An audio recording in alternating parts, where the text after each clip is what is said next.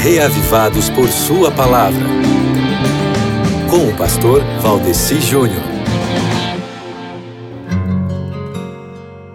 Muito bem, muito bem, estamos aqui de volta com mais um programa de comentário da leitura bíblica do dia. Hoje, para a gente aprender um pouquinho mais aqui através do Salmo 147, né?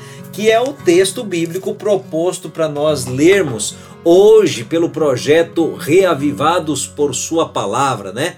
O Salmo 147, meu querido amigo ouvinte e irmão em Cristo, ele é o segundo dos salmos que são chamados assim de salmos de aleluias, um hino de louvor ao Senhor, Deus de Israel, que manifesta a sua predileção pelos humildes e enche de bens o seu povo. E aqui, neste poema de louvor, ele é, nós temos aqui um louvor ao Todo-Poderoso, onde o salmista louva a Deus pela bondade que Deus tem em favor do povo escolhido e também pelas bênçãos do Senhor para a terra, assim de uma maneira geral, né? E daí que esse salmo tem três divisões, sendo que cada uma delas começa com um chamado à renovação do louvor, certo?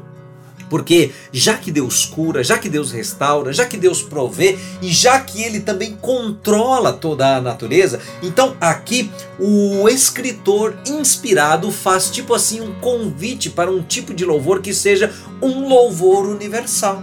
Na maior parte da, das Bíblias não há menção a quem seria o autor deste salmo, mas um comentário bíblico feito no livro Fundamentos da Educação Cristã, ali nas páginas 371 e 372 desse livro, atribui a Davi a autoria desse salmo. Mas de qualquer forma, ao ler esse texto, eu devo ter em mente o que Deus quer.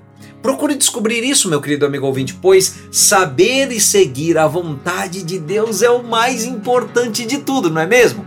Tanto é que o salmo deixa bem claro aqui que ele, Deus, está disposto a defender aqueles que fazem isso. Então, meu amigo, seja de Deus, seja povo de Deus e permita que ele opere na sua vida, inclusive ao se conectar com ele hoje através da leitura do Salmo 147, tá ok?